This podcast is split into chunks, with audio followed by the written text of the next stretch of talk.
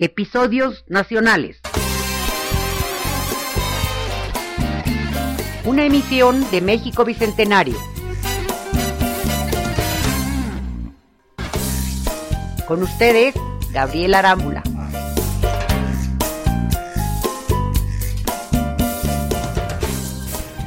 Gracias amigos nuevamente por estar en un programa de Mirar a Fondo, este, esta serie de proyectos que estamos planteando para que eh, el público, el público general, conozca temas específicos de la historia de México y temas amigos que también no son generalmente contados por la historia oficial o generalmente por la historia mexicana. Déjenme contarles que en 1519 eh, la expedición de Hernán Cortés salió de la isla de Cuba eh, para seguir, para seguir estas rutas que encontraron Francisco Hernández de Córdoba y eh, Luis de Grijalva.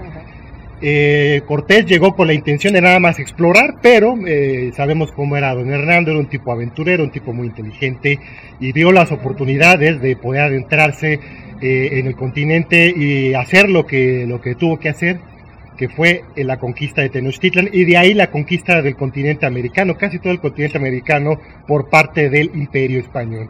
Es por eso amigos que verán desde los muy inicios de esta vida, de esta vida post-colombina, de esta vida post-indígena que de la historia mexicana, siempre ha estado influenciada por la historia del Caribe amigos. El Caribe siempre ha sido importante eh, durante el siglo XVI, XVII y XVIII, prácticamente hasta, hasta mediados del siglo XX, con la Revolución Cubana, siempre el Caribe ha sido un tema importante en las relaciones exteriores mexicanas, amigos.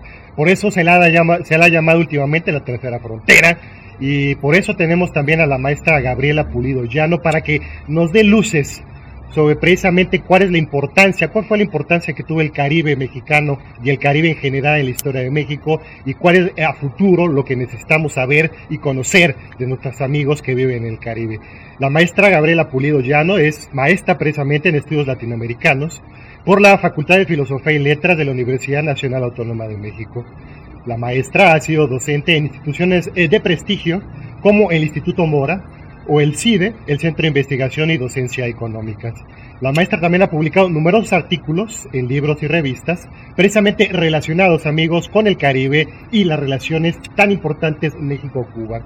Actualmente la maestra es investigadora de la Dirección de Estudios Históricos del Instituto Nacional de Antropología e Historia. Maestra Pulido, gracias por atender nuestra entrevista. ¿Qué tal? Y Muchas gracias a ustedes. Nombre al contrario, se le agradecemos a usted, doctor. Y la primera pregunta es esta geográficamente, para que nuestros amigos entiendan de qué estamos hablando, ¿qué países o cómo se compone el Caribe y específicamente el Caribe mexicano?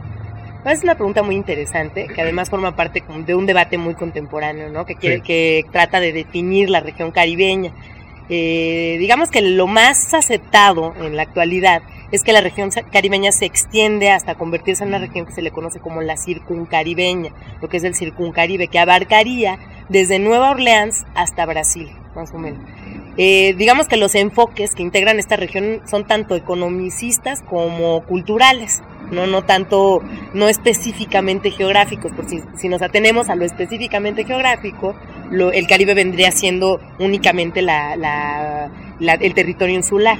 Pero lo cultural y lo económico eh, permiten ampliar esta región, ¿no? De, de, cómo se establecieron estas relaciones desde, les repito, desde Nueva Orleans hasta Brasil, tanto pensando, por ejemplo, en, el, en los sistemas de, económicos coloniales que se basaron en la economía de plantación, etcétera, ¿no? Y la cultura, y lo cultural que tiene que ver precisamente con los intercambios permanentes que hubo desde entre la región continental y la región insular permanentemente, ¿no? Sí, porque muchos, si uno ve el mapa, un plano del Caribe, pues es terriblemente complicado, ¿no, maestra? Porque hay una cantidad de islas tremendas. La más grande es pues, Cuba, Puerto Rico, a lo mejor Haití, Santo, la República Dominicana. Pero esa, esa cantidad de islitas que van bajando, bajando, bajando hasta Venezuela, también se consideran como parte del Caribe. Sí, por supuesto. Pero Integran parte, son como distintos Caribes integrando un solo Caribe, digamos.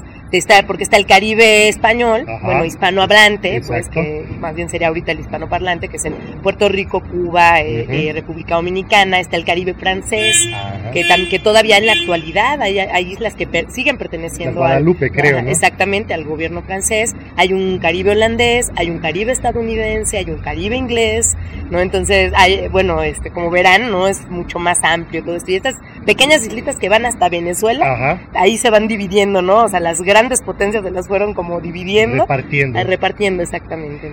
Ahora bien, doctora, y con respecto a la historia mexicana, realmente ¿qué parte del Caribe es el que afecta directamente a nosotros? ¿Cuáles son los que realmente están en nuestro corazoncito en el Caribe? ¿Quiénes claro. Los que cobran principal importancia es, principalmente es Cuba, ¿no? Pero, pero si ya lo vemos en conjunto sería este Caribe hispano que integra eh, a Puerto Rico y a República Dominicana, aunque Puerto Rico pertenezca a los Estados Unidos, ¿no? Como un estado asociado. Eh, pero digamos que lo que es así, lo central, central de las relaciones México-Caribe es Cuba. Y el, Caribe, perdón, ¿Y el Caribe mexicano geográficamente qué incluye? Por supuesto, ¿no? El Caribe mexicano es súper importante. ¿no? Incluiría, digamos, que una parte de la península de Yucatán, la que sobre, en particular lo que... Eh, las, la costa de Quintana Roo, lo que es Cancún, toda, esta, toda esta zona, bueno, destacada por Cancún, que también sube, ¿no? Hacia Tabasco, bueno, que es Campeche, Tabasco, Veracruz, ¿no? Este, todo lo que es la costa Veracruz, hasta quizás eh, Tamaulipas. Bueno, hay quienes quienes incluimos, ¿no? A Tampico dentro del Caribe mexicano. O sea que también los veracruzanos realmente forman parte del Caribe. Totalmente. De hecho, pues depende de la época que uno estudie, se da cuenta de que los veracruzanos han tenido una mayor relación con Cuba en particular o con el Caribe que con el centro del país. Que con el resto del país, es increíble. Ahora bien, doctora, eh, estratégicamente hablando ahora, eh, geopolíticamente hablando, ah, como ahora se dice, ¿por qué ha sido tan importante para nuestro país el Caribe y en especial las relaciones con Cuba? Bueno, de hecho, el rasgo principal de las relaciones de México con Cuba es la geopolítica, ¿no? Porque digamos que, bueno, en otros, en otros ámbitos ha sido o menor o mayor, dependiendo de, les digo, repito, dependiendo de la época de estudio, ¿no? Pero el rasgo principal, lo que se ha mantenido es el interés geopolítico, porque digamos, la, Cuba, Cuba, Cuba está en la puerta del Golfo de México, ¿no? Para para que los para que México pueda atravesar esta, esta tercera frontera tiene que pasar necesariamente por Cuba. Y además Cuba es la gran isla codiciada del Caribe, ¿no? O sea, digamos que ahí se han mantenido todos los focos, todos los ojos a lo largo de toda su historia, incluyendo ahorita. Este, todos los ojos están puestos en Cuba y ver cómo la manera de sacar provecho de, la isla, ¿no? Este, de, de, mantener una presencia fuerte, etcétera. Ni México no se queda atrás. Entonces, México ha tenido muy atendido ese aspecto eh, con respecto a los intereses norteamericanos, en particular los intereses norteamericanos en Cuba, pero tampoco ha desatendido los, el estudio de los intereses europeos en Cuba, de los intereses asiáticos incluso en Cuba, ahorita que, que ya, bueno, Asia es también como otra nueva potencia, ¿no? Entonces, eso ha sido un, un punto de, de, análisis permanente de la política exterior mexicana hasta la fecha, ¿no? O sea que, eh, ¿por qué es la entrada a las costas mexicanas tan importante el Caribe mexicano? Pero económicamente hablando, tuvieron tuvo algo, algo que ver la economía, el comercio tuvo algo que ver que fuera tan importante Cuba. Claro, México, México tiene intereses eh, económicos en Cuba muy claros, ¿no? En particular, bueno, los que ha tenido, lo que, los que tuvo, digamos, en una parte, a finales del siglo XIX y una vez establecida la primera república en Cuba, que fue aproximadamente en 1902, que se da el primer protectorado, ¿no? Este, norteamericano en Cuba sería em, eh, los intereses económicos mexicanos en particular en el área del azúcar, ¿no? Pero en la actualidad es muy interesante porque estos intereses han diversificado. Por ejemplo, eh, tenemos que empresas como ICA o Cemex tienen muchos intereses puestos en construir, bueno, en lo que vendría siendo un desarrollo, el desarrollo urbano de la de Cuba, ¿no? Este, tienen, tienen esos intereses puestos y están ubicadas ahí, o sea, tienen los pies puestos ahí, ¿no? Aunque todavía no, no pueden como des, desplegar, digamos, ya como que toda su actividad, ¿no? Claro, por todo este problema, ¿no? Exactamente, pero, pero México sí ha tenido mucho interés. Eso, digamos que en desarrollar, en, desarrollar, digamos, ese aspecto de, de, lo que sería eh, la economía, ¿no? Pero además en las, en el comercio, ¿no? O sea, Cuba es un punto muy importante, bueno, ha sido un punto muy, muy importante para el comercio exterior mexicano, o podría ser, ¿no? Digamos que si en algún momento hay una mayor apertura, un punto estratégico de comercio exterior para México. ¿no? Porque sería como una base de despliegue hacia el resto de, del continente, de los continentes, hacia el europeo y el africano en particular, ¿no? Porque, bueno, pues aparte tiene un chorro de, de ventajas en las rutas este, comerciales, etcétera, ¿no? Pero también hacia los Estados Unidos y hacia Sudamérica. O sea, es un punto así, es como una base, digamos, porque uno piensa en la isla, ¿qué tanto interés, qué tanto podría uno obtener económicamente de ventajas ahí, ¿no? Bueno, en, el sentido de desarrollar, digamos, un, un este, un, tipo de agricultura o algo así, pues no, ¿verdad? Pero en términos de, de, de poseerla para poder ahí organizar una base de despliegue hacia el resto de los continentes, eso sí es como muy interesante. Sí, no, tanto lo que puede aportar la isla como, como país, sino por su ubicación geográfica. Exactamente. Ahora bien, que aprovechando, me vas a ver un poquito, pero aprovechando lo que usted acaba de decir, doctora, actualmente, si usted estudia todo el, desde el siglo XVI hasta digo, mediados del siglo XX, efectivamente es una ruta fue una ruta comercial muy importante, etcétera. Pero realmente ahorita, maestra, en el siglo XXI, con todo esta, este comercio que ya existe, aéreo, este terrestre, o sea, ya hay nuevas rutas marítimas. Realmente ahorita el Caribe tiene la importancia como ruta marítima comercial que tuvo los siglos pasados mm. o como que ya decayó. Sí, no, claro, claro, no, no, no, con su justa dimensión, por supuesto, este no es lo que significó para el siglo XVII o XVIII, que incluso hay, hay gente como Antonio García de León que ha estudiado como en, en aquellos siglos el Caribe fue un importantísimo, una importantísima base para que se desarrollara el, eh, la revolución industrial en Inglaterra, etcétera, ¿no? O sea, cómo finalmente lo, lo que extraían del Caribe permití, permitió, lo que extrajeron del Caribe permitió, digamos, este, este despliegue ya, esta modernidad, ¿no? del siglo XVIII. No, estamos hablando de, claro, de otro terreno, ¿no? Pero pero sí, Cuba sigue siendo como un foco, claro, no, no, tal vez no en el sentido de desplegar redes comerciales, pero sí de tener ahí núcleo, un núcleo, un enclave, porque ahorita, bueno, lo, lo principal es el comercio, ¿no? De tener ahí un enclave que le permitiera organizar sus relaciones comerciales con la con el resto de las regiones, ¿no? Es, es lo mismo que, digamos, que ansía de alguna manera también los Estados Unidos, ¿no? Con sus justas dimensiones, pues, digamos. Aunque bueno, ya como veremos ahorita en el siglo XX, hicieron lo que quisieron al final en el Caribe, ¿no? Claro, claro. Panamá, tomaron Cuba, pero bueno, no, no vamos a adelantarnos, eh, maestra. vamos a, a, irnos un poquito más atrás. Ajá, 1821, Ajá. México ya se hace una república independiente. Claro. Eh, cuáles fueron las políticas, porque ya sabemos que Caribe realmente es Cuba. Realmente lo más importante para México pues fue Cuba. Ahora viendo, maestra, eh. ¿cómo fueron las políticas exterior que implantó México hacia Cuba, porque muchas pensamos que con Benito Juárez y el respeto al derecho ajeno es la paz, pero antes los mexicanos realmente sí tenemos cierta vena intervencionista. Sí, sí, sí. ¿Qué política siguió ese país independiente, esta República Mexicana independiente frente a Cuba? ¿Qué pasó? Bueno, también depende un poco de las etapas, pero voy a hablar en términos un poco generales, porque el siglo XIX en estas relaciones eh, de política exterior, en esta, digamos, en este enfoque de la política exterior mexicana hacia Cuba, sí se puede, sí puede uno generalizar o establecer ciertos temas que se, que se pueden leer a través de todo el siglo XIX. Uno de ellos, bueno, sí, por supuesto, y desde luego hay una visión imperialista mexicana que permanece, de hecho, desde, desde 1821 hasta finales del siglo XIX, con una pretensión, digamos, de adquirir Cuba en distintas etapas. Que ese es, una, ese es un tema muy interesante. Claro que no quiere decir que todos los gobiernos lo hubieran contemplado, ¿no? Pero bueno, ahorita vamos así como con más detalle, ¿no? El otro punto interesante es la geopolítica, por supuesto, ¿no? O sea, este punto de, de, de codicia, este punto codiciado que puede traer muchos beneficios, que si, que si México se hace de Cuba, bueno, a ver qué, qué qué, este, digamos, qué proyectos podría desarrollar para la región, sobre todo este, la región centroamericana, ¿no?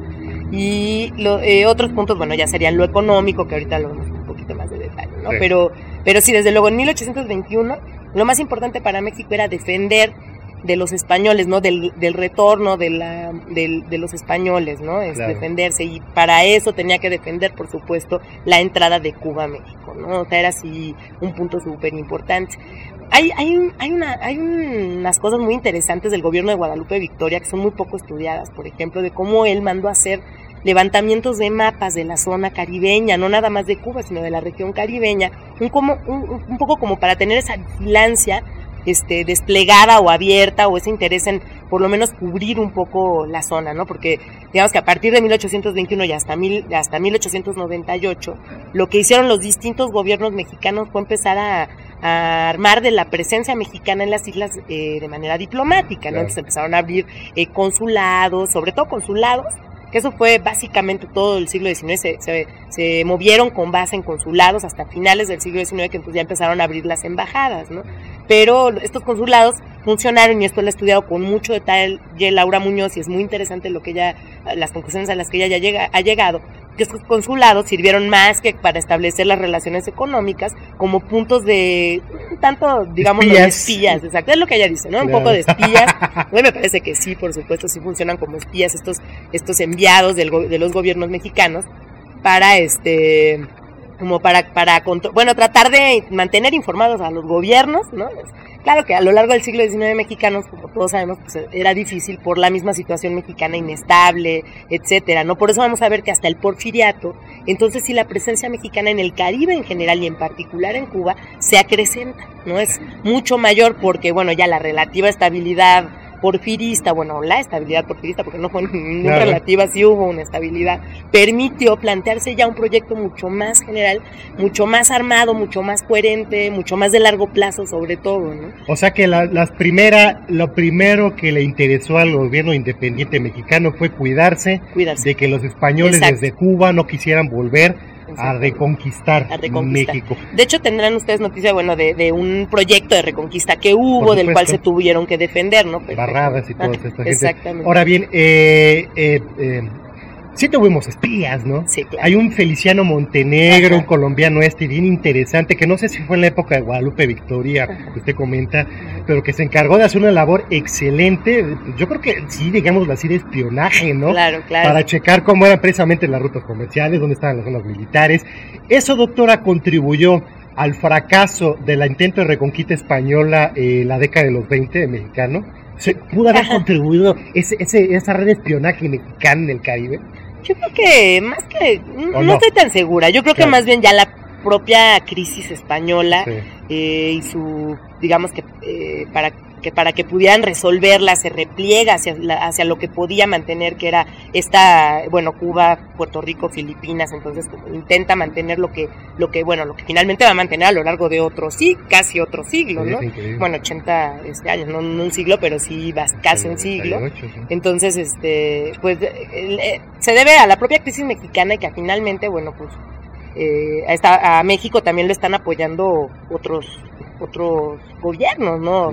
encuentra apoyo en otros gobiernos, tanto europeos como en Estados Unidos, como todo. Entonces, bueno, ahí hay otra, otra situación un poco más compleja, ¿no? Pero, pero este asunto de los espías lo que sí permite es ir preparándose como a largo plazo, ¿no? O sea, como ir midiendo cómo está la situación en la región, ir midiendo qué tanto qué tanto interés podría tener México no en ella, tal, como que permite ir sumando esfuerzos, ¿no? México, México perdón que le interrumpa, ¿intentó alguna vez invadir Cuba? ¿Alguna vez en esa época independiente hubo un proyecto de invasión a Cuba? Más que de invasión, bueno, no hubo proyecto de invasión porque no hubo tal cosa, pero sí hubo proyectos de anexión.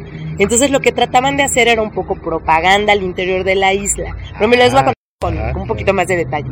De 1870 a 1898, que empiezan a darse como los distintos proyectos de nación al interior de Cuba, digamos el independentismo, el anexionismo hacia Estados Unidos, el este el anexionismo hacia la vuelta, o sea, seguir pero como como un estado asociado pero de España, etcétera, etcétera. Entre estos distintos proyectos se pretendió también hacer circular la propaganda de anexarse a México y las beneficios, las ventajas de esto.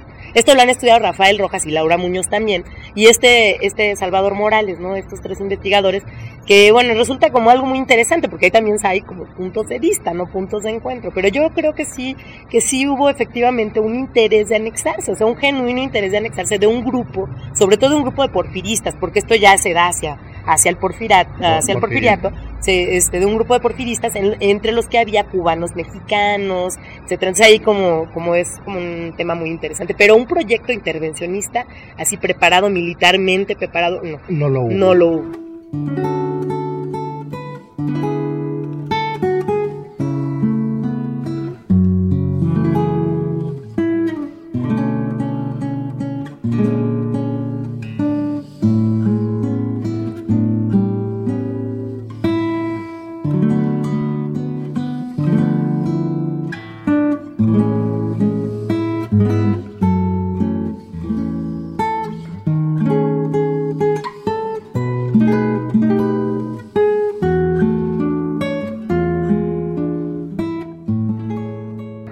Ahora bien, eh, en 1836 cambió abruptamente la política exterior mexicana frente a Cuba, por lo menos se firma el Tratado de Paz, por lo menos con los españoles. Exacto. Y a, veces pensamos que la política de no intervención la inventó don Benito Juárez, pero ya desde entonces el gobierno mexicano, y usted me dejará mentir si, lo estoy haciendo, pues le dije a los cubanos, ¿saben qué, mis estimados? Pues ahí se ven porque ya no nos interesan. O sea, ya el, problema que eran los españoles, ya no, que nos puedan invadir, ya no hay tal. Entonces cambió completamente la política mexicana en ese año. Sí, cambia cambia, este, sigue habiendo esta como, ay, perdón, sí, eh, sigue habiendo esta como, este interés geopolítico, o sea, sigue, sigue siendo, sigue habiendo estos puntos de consulares, siguen haciendo crecer los puntos consulares, ¿no? Aunque a gran, o sea, grandes rasgos dentro de la política exterior no se vea, en la base siguen intentando poblar de legaciones diplomáticas el área, no nada más, aquí no nada más, y esto es muy importante en los 30 y 40 del siglo XIX, porque no nada más es en Cuba y en el Caribe hispano, sino que empiezan a ampliarse hacia el resto del Caribe. Entonces es como si en estas décadas, un poco silencioso si quieren, ¿no? Pero la política exterior mexicana está ahí mostrando su interés, ¿no? En tener una presencia, digamos, de alguna manera, ¿no? Aunque sea esta presencia entre comillas, porque es una presencia bastante limitada, digo, tampoco, lo, tampoco el gobierno mexicano cuenta con el personal, digamos, para poblar estas legaciones, pero lo que hace mucho el gobierno mexicano en estos años, precisamente hasta, hasta el gobierno de Benito Juárez, es este, es utilizar a la misma gente de, del Caribe. Entonces, por ejemplo, eh, que hay un dominicano mexicano, que hay un cubano mexicano, eh, a ellos los coloca no estratégicamente los va poniendo en esos puntos y ellos, bueno, ya teniendo, digamos, los, el enfoque de los dos intereses de, los de las dos naciones, este, de los dos países o de las dos regiones, empiezan a, continúan a mandar en la información. Básicamente se dedican a cubrir, digamos, lo elemental, ¿no? Que es la llegada de de, embarcaciones mexicanas eh, a estos puntos y bueno mantienen la información como muy precisa no pero pero de que hay una o sea de que empiezan de que siguen poblando la esa a nivel de la diplomacia eso sigue pasando no ahora bien eh, España obviamente era una potencia eh, en el Caribe, pero había otros. O sea, había otros países europeos, estaba Inglaterra, estaba Francia, como usted bien nos ha dicho. México alguna vez tuvo roces diplomáticos por los intereses creados entre los europeos y los propios intereses mexicanos en el Caribe. ¿Alguna vez hubo fricciones de ese no, estilo? Nunca hubo fricciones de ese estilo por motivos del Caribe. No, las únicas fricciones que México tuvo con esas potencias fue por los intereses de esas potencias en el propio país, ¿no? Mexicano. Pero estando ahí Jamaica, no tenía bronca los ingleses estando Belice ahí a un ladito de nosotros. No tuvieron México, los mexicanos nunca. ¿Por qué, ¿Por qué no? Pues yo creo porque principal, bueno, es una época, repito, ¿no? Es una época de transición en, para el Estado mexicano, para definir definición del Estado mexicano, para la definición de finalmente qué gobierno vamos a hacer, si hay monarquía, si no hay monarquía, etcétera. Entonces, hay un movimiento interior que, que pone la atención ¿no? Que, que, que, digamos que, que cobra la atención central de, de los distintos grupos políticos y, intentan mantener presencia en el resto de los países y esto es lo que hacen, pero su su concentración está en qué va a pasar con el país y a dónde vamos a parar como clase política, los que están dirigiendo, digamos, no estoy hablando del resto del mundo, del, de la gente, sino la clase política, ¿no? Entonces, eh, pues principalmente, bueno, eh, tenemos la intervención francesa, o sea, cuando los intereses de estas potencias eh, eh, eh, interfieren con esta con los intereses de esta clase política entonces es cuando hay roces no vamos a poner por ejemplo con los asuntos con el istmo de Tehuantepec por ejemplo en que Estados Unidos durante el siglo XIX todo el siglo XIX va teniendo más arriba o más abajo, pero va, va tratando de, de, apropiarse de esta región y entonces México tiene que tener, poner mucho énfasis en, en, el cuidado que va a tener de esta región, ¿no? Y en la frontera guatemalteca, porque Estados Unidos también tiene puestos ahí los ojos, entonces tiene que estar vigilando. Pero, pero digamos que la, la relación, por ejemplo, con Belice, es muy reciente, ¿no? O sea, en, eh, en términos de son como unos ingleses perdidos ahí sí, efectivamente, efectivamente como que era una cosa muy silenciosa digamos que no. raro. Eh, ahí, nunca hubo una pretensión del gobierno inglés de, de tratar de interferir en los asuntos mexicanos vía Belice. Nunca la hubo. Estaba la presencia y era una frontera en la que estaba, bueno, se había vigilancia y se sabía qué estaba pasando y bueno, estaban los ingleses presentes, por supuesto, y bueno, tal vez en los conflictos que en algunos momentos hubo entre la frontera de Belice y Guatemala, pero como eso no estaba afectando directamente los intereses de la clase política mexicana, nada más lo mantenían como vigilado, no necesariamente como, como un punto de fricción con, con los ingleses.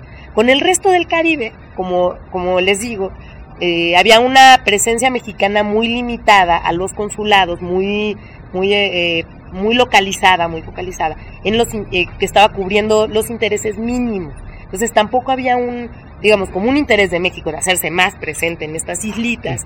Y entonces, bueno, estas potencias tampoco tenían que ponerle un, un alto al, a México y viceversa, tampoco había un interés de estas potencias por expandirse hacia México. ¿No? Porque sus intereses estaban puestos, por ejemplo, en Brasil, en Colombia, ¿no? En Venezuela incluso, o sea, eh, estaban más mirando como hacia lo que es Sudamérica, pensando, bueno, que Estados Unidos tenía, finalmente, para finales del siglo XIX, Estados Unidos tiene cubierta toda la región centroamericana, ¿no? Entonces, las otras potencias están mirando cómo mantener su presencia y su supremacía en lo que es la eh, eh, el, norte de Sudamérica. ¿no? Y aparte porque también los mexicanos ya no querían, porque no sé si por cuestiones económicas no podían, por cuestiones internas, y porque a ellos no les interesaba realmente expandirse, ¿no? o sea, México realmente nunca fue un país expansionista. No, tenía, exactamente, no tenía, no tenía, digamos que a lo mejor sí tenía intereses expansionistas, pero no en el sentido que lo hemos visto con las grandes potencias. Como, imperialismo. Como imperialismo.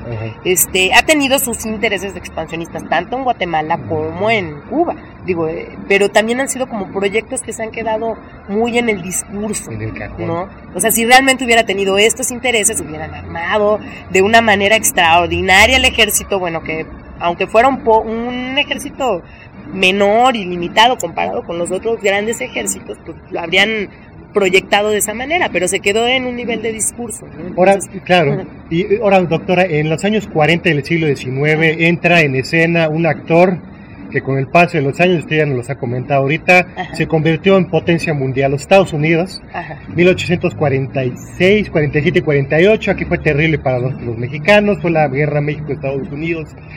Pero después de eso, maestra, la presencia estadounidense en el Caribe ya fue evidente. Ellos ya tenían intereses muy serios en el Caribe, en el Caribe mexicano y de por ahí la política mexicana, la política exterior mexicana, después de la guerra México-Estados Unidos, cambió hacia el Caribe, volvimos a ser ya no pasivos, sino nuevamente activos. No, sí, seguimos siendo una diplomacia pasiva.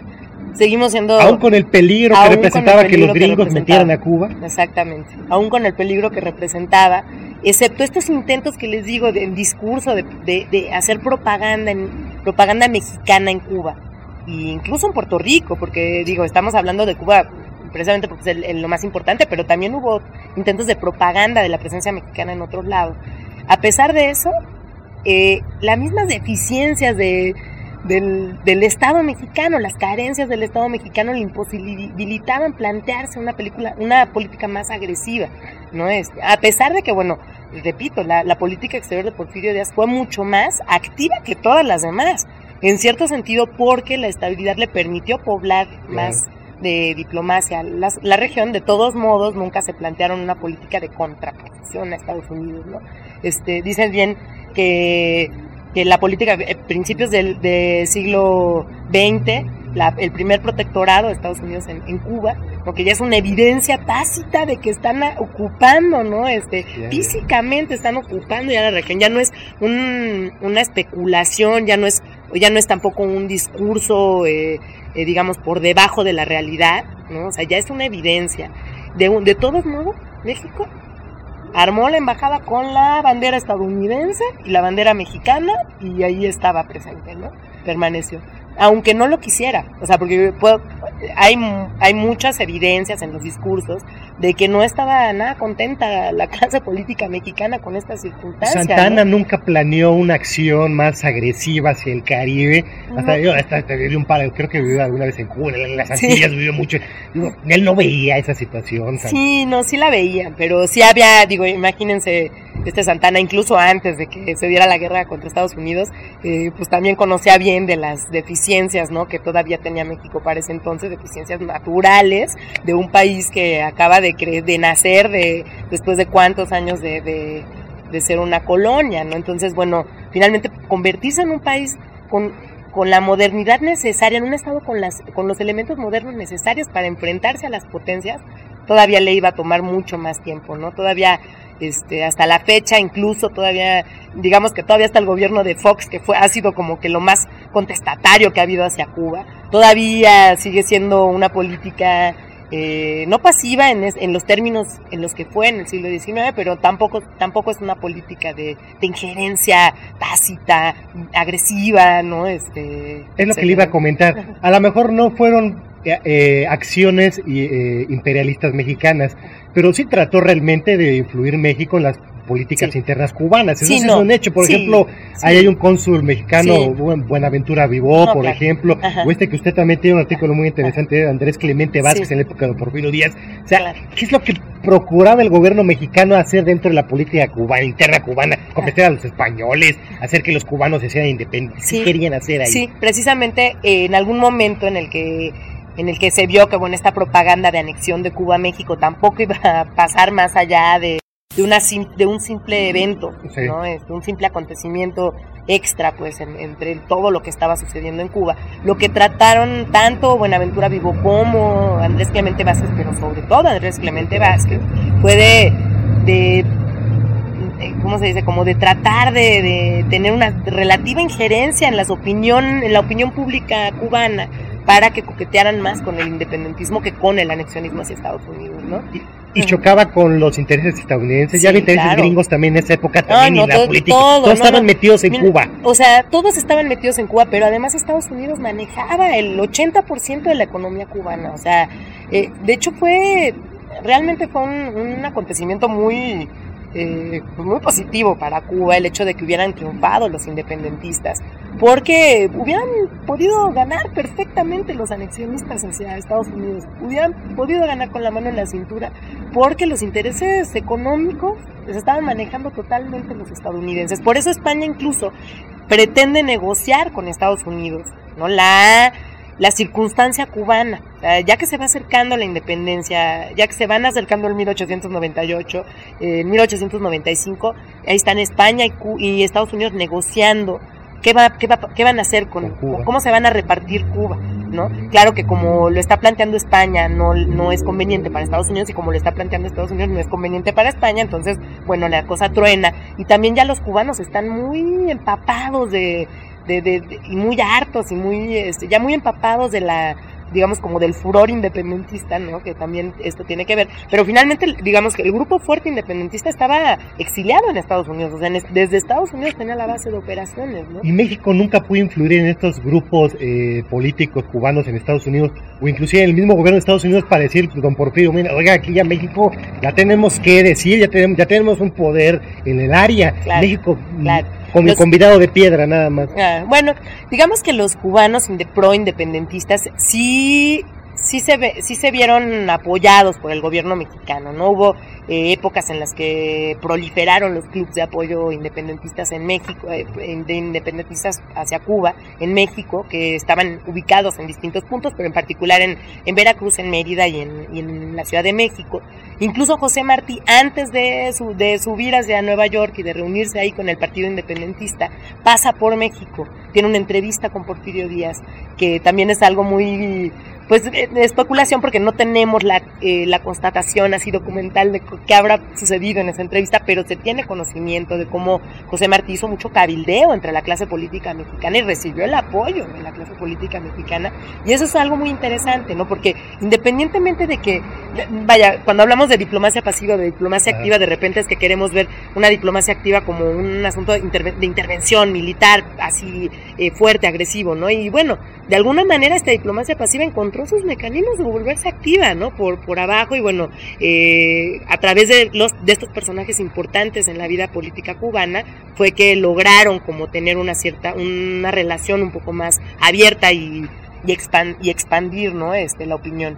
¿Y el gobierno de Porfirio Díaz tuvo choques diplomáticos con los estadounidenses a raíz de la independencia cubana? No tuvo choques, este, pero sí estaba muy preocupado. o sea, el gobierno de Porfirio estaba muy preocupado porque no era precisamente la potencia que hubieran deseado tener a la entrada, ¿no? Este, los Estados Unidos además ya tenían esta la doctrina Monroe a tope, ¿no? Este, todo su planteamiento, la enmienda Platt cuando y, cuando cuando este, finalmente definen lo que es la enmienda Platt, todo esto ya era, ya era llevar hacia a, lo max, a su máxima expresión el, la perspectiva intervencionista y entonces bueno digamos que el gobierno mexicano estaba muy asustado sobre todo las primera, la primera década del siglo XX hasta que se establece la primera república cubana y entonces ya puede el gobierno mexicano como tener un cierto respiro eh, eh, es precisamente en esos años que se establece la primera alegación, eh, la primera embajada, ¿no? O sea, tardaron todavía hasta, hasta más o menos 1909, 1908 en establecer la primera la primera embajada todavía ahí sería funcionando como consulado general. ¿no? Como había funcionado con Andrés Clemente Vázquez durante veintitantos años, ¿no? Ahora bien, quiero que me platiques, aunque no tiene nada que ver con México en el aspecto de que no participamos nosotros en ese aspecto, pero en febrero de 1898, doctora, ahí en, en Habana, Cuba, estalló un barco de guerra estadounidense, el Maine. Ajá fue terrible, fue terrible porque quedó hecho trizas el, el, barco, se murieron más de 200 personas, marineros estadounidenses, que fue el pretexto para que los estadounidenses se metieran en Cuba y sacaran a los españoles definitivamente de ahí.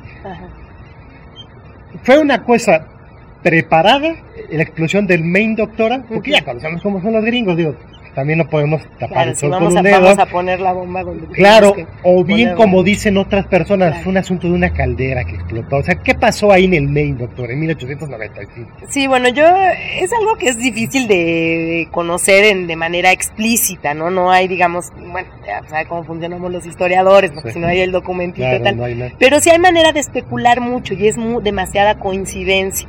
No pudo haber explotado, pero fue un acontecimiento de lo más afortunado para Estados Unidos y de lo más desafortunado para España, ¿no? O sea, fue, es una cosa simbólica, pues, o sea, el Maine es una cosa simbólica porque de todos modos la caldera, no del Maine, sino de Cuba, iba a explotar de todos modos en esos meses ya la cosa ya era, estaba insostenible, ¿no? La desgracia fue, por supuesto, como bien mencionas, eh, pues todas las muertes innecesarias, bueno, todo lo que había sido desde el 95 hasta el 98, todo lo innecesario que fue, las, digamos que las patadas de ahogado que dio España para mantener a la población controlada fueron terribles, eh, no sé si saben, también conocen de estos primeros eh, campos de concentración que se, que se conocen en la historia del mundo, ¿no? Se dieron justo en esta guerra. Pero por parte de los españoles. Por parte de los españoles, ¿no? Este, encerraban a la población cubana en campos que llamaban concentrados concentrados y bueno, ahí estaban también la población viviendo en condiciones infrahumanas, ¿no?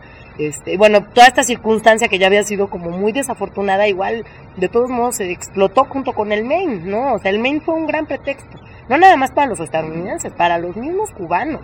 Para los mismos, los mismos cubanos encontraron ahí el símbolo para echar, para ya darle vuelo a lo que finalmente ya era un proyecto armado concebido desde mediados del siglo XIX se estaba pensando en eso, ¿no? Entonces ya era una cosa muy, muy, muy, este, muy estructurada, ¿no? Pero al final de cuentas, la pesadilla mexicana de todo el siglo XIX se cumplió, que los Estados Unidos se quedaran con el Caribe, ¿no?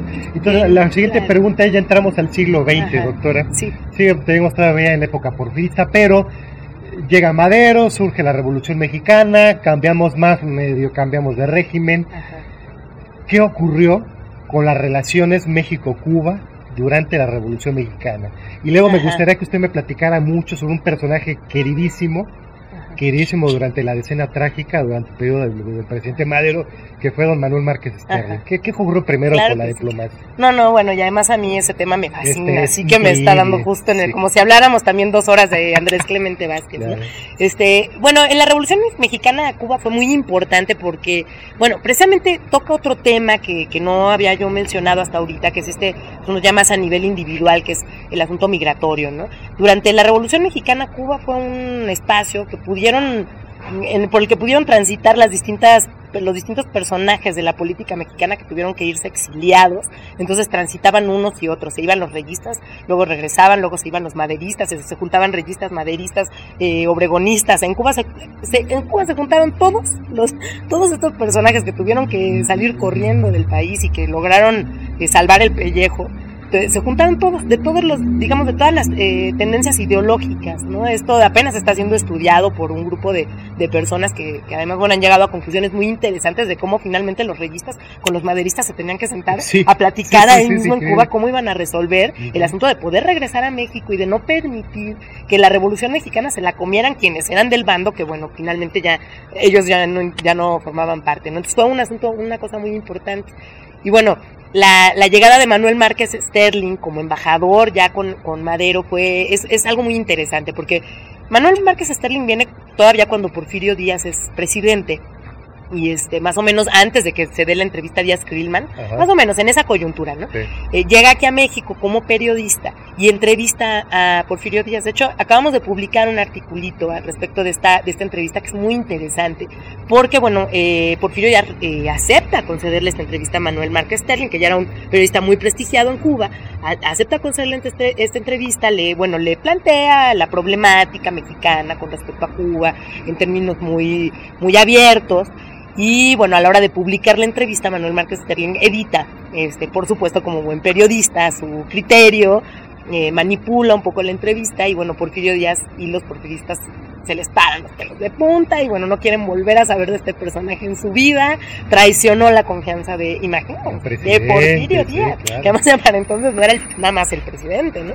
Entonces, eh, entonces bueno, Porfirio, este Manuel Márquez Sterling, Sterling tiene que salir de México, corriendo también, le impiden, bueno, este sale como, como persona non grata y ya no puede regresar, ¿no? En, en estos tiempos.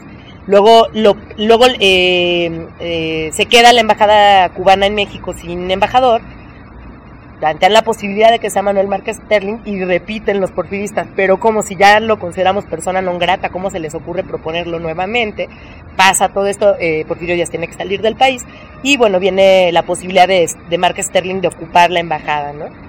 También, bueno, decimos que es una oportunidad desafortunada y afortunada porque precisamente le tocan los hechos de la escena trágica que tampoco es nada afortunado, ¿no? Sin embargo, él, él bueno, a mí me, me, a mí me, me parece extraordinaria la gestión que él hace, él intenta salvar a Madero, ¿no? Él, encerrados en la ciudadela, porque ya estaba encerrado Madero junto con Pino Suárez, está, también Mark Sterling pasa todo el día anterior a, al fusilamiento de Madero y de Pino Suárez, todo el día anterior lo pasa con, Madero, esto lo cuenta en los últimos días de, del presidente Madero, todo, todo este libro, todo es eh, las horas que pasó con Madero.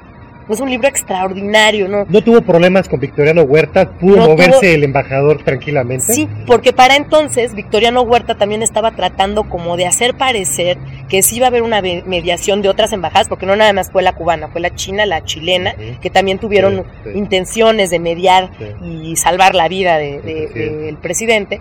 Eh, Victoriano Huerta trataba de hacer parecer que había una cierta apertura para que estas embajadas pudieran tener un, pudieran respaldar, digamos, los, los sucesos y dar la imagen de que se estaba tratando de hacer algo positivo y de que finalmente Huerta no había tenido que ver en esto, ¿no?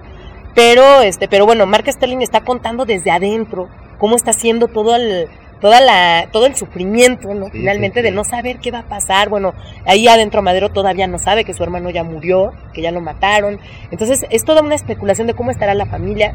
Finalmente, eh, gracias a Mark Sterling se consigue el, el, el, salvoconducto por el cual toda la familia, el resto de la familia de Madero puede irse exiliada a Cuba. Y entonces salvan al resto de la familia que hubieran corrido la misma suerte, muchos de ellos, quizás no todos, pero muchos de ellos hubieran corrido la misma suerte que el hermano, ¿no? Pero sí se quedó, perdón que le interrumpa, Sara Pérez sí se quedó, no se fue a Cuba ella. Sara Pérez se fue también, se, fue, también, se fue también un tiempo. No, ellos no permanecieron mucho tiempo en Cuba, pero sí se, se fueron y luego obtuvieron ya, una vez pasado el gobierno de Huerta, eh, obtuvieron la, la forma de, de, regresar, ¿no? Pero todo esto se debe gracias a estas gestiones, ¿no? De, aquí no quiero reducir nada más a la gestión de Mark Sterling, ¿no? Quiero decir que también hubo otros embajadores que estaban como él, eh, desesperados, porque además fue una circunstancia desesperante, ¿no? Ellos no sabían, o sea, Mark Sterling sale de la ciudadela con el objetivo de ir a, ubicar el transporte en el que se, iba se iban a ir Madero y Pino Suárez rumbo al puerto de Veracruz para subirse, ya sabían en qué, en qué embarcación iban a subirse para irse a la isla de Cuba y todo. Entonces sale de la ciudadela con eso y de pronto O sea que se ya entera de lo que o sea que ya Huerta le había en- había engañado a Márquez No, Sterling claro. prometiéndole que se iba a ir con el presidente. Totalmente, Ok, muy totalmente. Entonces ahí Ok. hubo un manejo, pues sí, digo, a- a- digo, para estos tiempos decimos bastante ingenuo también de Huerta, pero bastante ingenuo de Mark Sterling, pues, sí, de, creérselo, más bien. Este, pero bueno, pero pues en esos tiempos eran otros tiempos y esto nunca había ocurrido. Y además, bueno, ahí en, ese entonces Mark Sterling es un joven, o sea, es un joven de treinta y tantos años que está, bueno, imagínense, tratando de salvar al presidente de un país, ¿no? Sí, de, claro. de un país que sí realmente considera una nación hermana, admira enormemente la Revolución Mexicana, admira muchísimo al presidente Madero. De hecho, hay algunos indicios, tal vez para, para afirmar que tiene, que es maderista, ¿no? Este Sterling de, de pronto se casa con el maderismo y trata como de, de impulsar por ahí su, su visión de México, ¿no? Pero Y aparte yo creo que Manuel Márquez Sterling contribuyó en gran parte, claro, como usted dice, no, no existe, una, existe una sola variable, Ah. Al- sobre el mito del presidente mártir, ¿no? Claro. Del apóstol, no, del- totalmente. de, o sea, gracias al libro de Dios, usted ve el totalmente. pobre presidente, qué feo, qué mal le fue, No, sí, totalmente, pero cuando uno lee el libro se da cuenta de que contribuye y bueno, tal vez contribuyó, pero lo, de la parte en la que ha contribuido o de la que han extra- la que han extraído de la de la perspectiva de Mark Sterling es la más pobre. Porque él contribuye a armar el personaje de carne y hueso y eso es muy Sí. interesante porque eso lo hacen los historiadores ya después de muchos años de muerte entonces uno empieza a recrear al personaje y tal. No, él lo hace en o sea, lo hace en ese momento, no hace al personaje de carne y hueso, lo ve uno, ve uno a Madero muerto de miedo. Sí. ¿no? y entonces es ese Sí, mito, sí. ese mito, pues se puede nutrir de una mejor manera con un personaje como Madero que, que bueno, finalmente uno lo puede humanizar de esa manera, ¿no? Después de que asesinan a Madero y a Pino Suárez ahí en Lecumberri, maestra, ¿qué pasa con Márquez Sterling? ¿Tiene que salir Tiene que del salir, país? tiene que salir del país a ¿Los fuerzas. cubanos rompen relaciones con México? ¿Cuba? Rompen, rompen, eh, no rompen relaciones, más bien se quedan sin embajador, o sea, no este, tardan un poco, un par de años en nombrar otro nuevo embajador, pero este, pero no es que hayan roto relaciones así Diplomáticas. diplomáticas, no, no, no es así, bueno, se va la gente de la legación porque se rompieron las relaciones, sino simplemente se queda la embajada sin representantes. Sin representantes. Exacto.